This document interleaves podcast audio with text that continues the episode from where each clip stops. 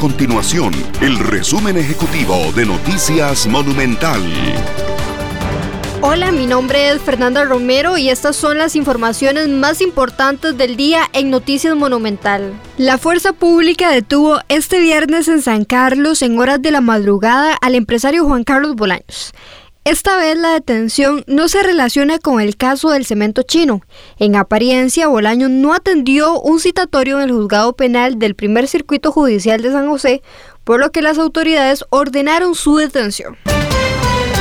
Las nuevas restricciones sanitarias por el gobierno de Holanda debido a la pandemia hicieron que la aerolínea KLM suspendiera a partir de hoy los vuelos en 270 destinos en todo el mundo, incluida Costa Rica.